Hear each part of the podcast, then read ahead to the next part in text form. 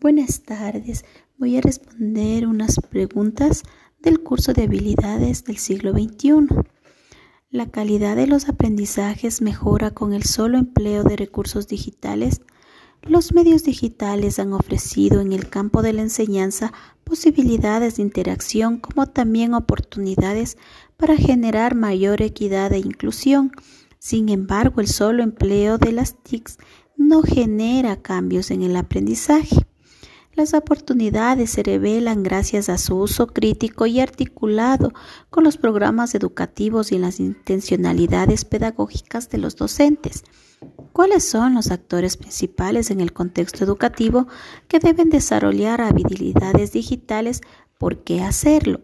Los actores principales en el contexto educativo son el docente, puesto que él es quien propone las diferentes estrategias y métodos de enseñanza, de manera que los estudiantes resulten creativos e innovadores y por ende llamen su atención. Además, se da un conjunto de conocimientos, habilidades, actitudes y estrategias que se requieren para el uso de los medios digitales y de las tecnologías de información y comunicación los estudiantes, quienes son los receptores y en quienes se pretende desarrollar estas habilidades.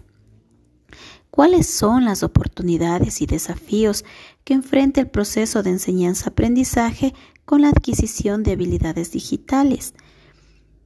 Como se ha dicho, las TICs no resuelven la complejidad del proceso de enseñanza-aprendizaje, favorecen la recreación de ambientes o diseños de estrategias de mediación a partir de los cuales los maestros y los estudiantes pueden reconocerse como agentes educativos en un mundo virtual que detona el sentido de colaboración, el descubrimiento, la imaginación, la creatividad, la corresponsabilidad. El desarrollo de habilidades digitales es un tema de manejo de dispositivos digitales o el diálogo de estos recursos con el contexto educativo.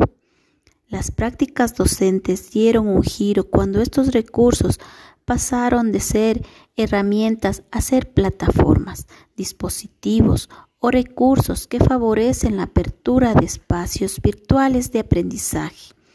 El aula se desbordó y de los blogs, Facebook, YouTube, los foros, el correo electrónico y los chats se hicieron extensiones sociocognitivas que redefinieron las estrategias para abordar contenidos disciplinares, científicos y culturales en el marco de nuestras experiencias educativas. Gracias.